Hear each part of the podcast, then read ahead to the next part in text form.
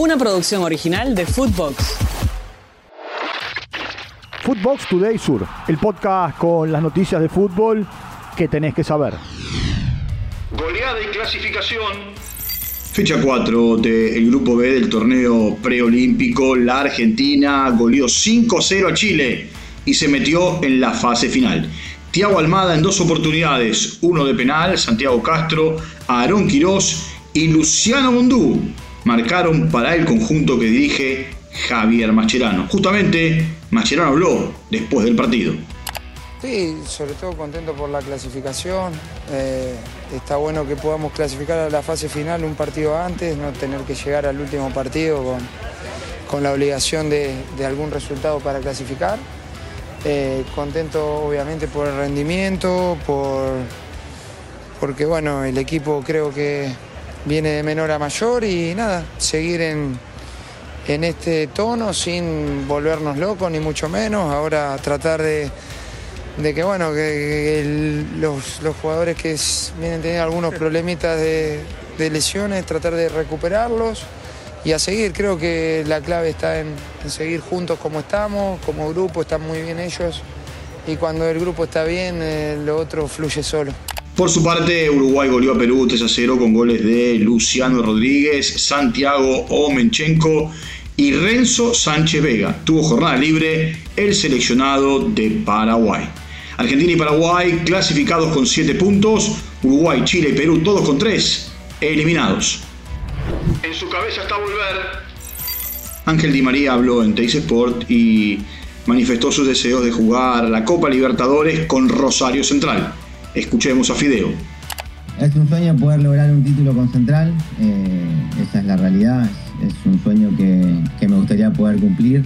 Así yo jamás pedí nada y lo que están haciendo la dirigencia central ahora eh, es para aplaudir porque es la primera vez que, que veo que la mayoría, el 100% de mis amigos y de la gente está, está feliz con una dirigencia que es muy raro que pase. A su vez, también aseguró que su ciclo en la selección argentina termina tras la Copa América y descartó ir a los Juegos Olímpicos si el equipo de Mascherano consigue la clasificación. Independiente News con puntaje ideal. El Rojo le ganó a Vélez 1 0 en el estadio José Amalfitani con gol de Joaquín Lazo y acumula dos victorias en la Copa de la Liga para ser líder de su grupo. Escuchemos a Iván Marcone. Primero contento por la victoria, eh, lo más importante era ganar.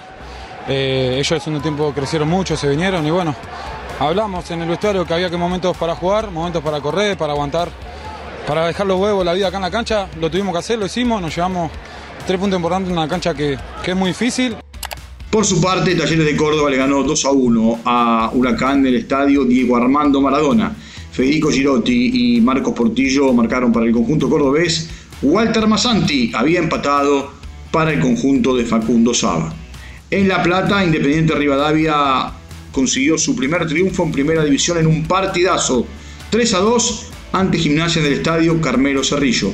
El paraguayo Alex Arce, Juan Manuel Vázquez y Mauricio Asenjo marcaron para el equipo de De Paoli, Felipe Sánchez y Benjamín Domínguez para el conjunto de Leonardo Madelón. Por su parte, Rosario Central y Banfield empataron 0 a 0 en el gigante de Arroyito. Por el grupo B fue victoria de Newell's 2 a 0 ante Lanús en el estadio Néstor Díaz Pérez. El equipo del uruguayo La Riera suma 6 unidades y es líder del grupo con dos victorias. Brian Aguirre y uruguayo Juan Ramírez marcaron los goles. Ganó el Arsenal y se escolta comenzó la fecha 22 de la Premier League. Arsenal como visitante le ganó 2 a 1 a Nottingham Forest. Fue victoria de Newcastle 3 a 1 ante el Aston Villa. Luton Town goleó a Brighton 4 a 0. Crystal Palace venció 3 a 2 a Sheffield United, mientras que Fulham y Everton empataron 0 a 0. Liverpool tiene 48 puntos, Arsenal 46, después aparecen el Manchester City y el Aston Villa con 43. Footbox Today Sur. Una producción original de Footbox.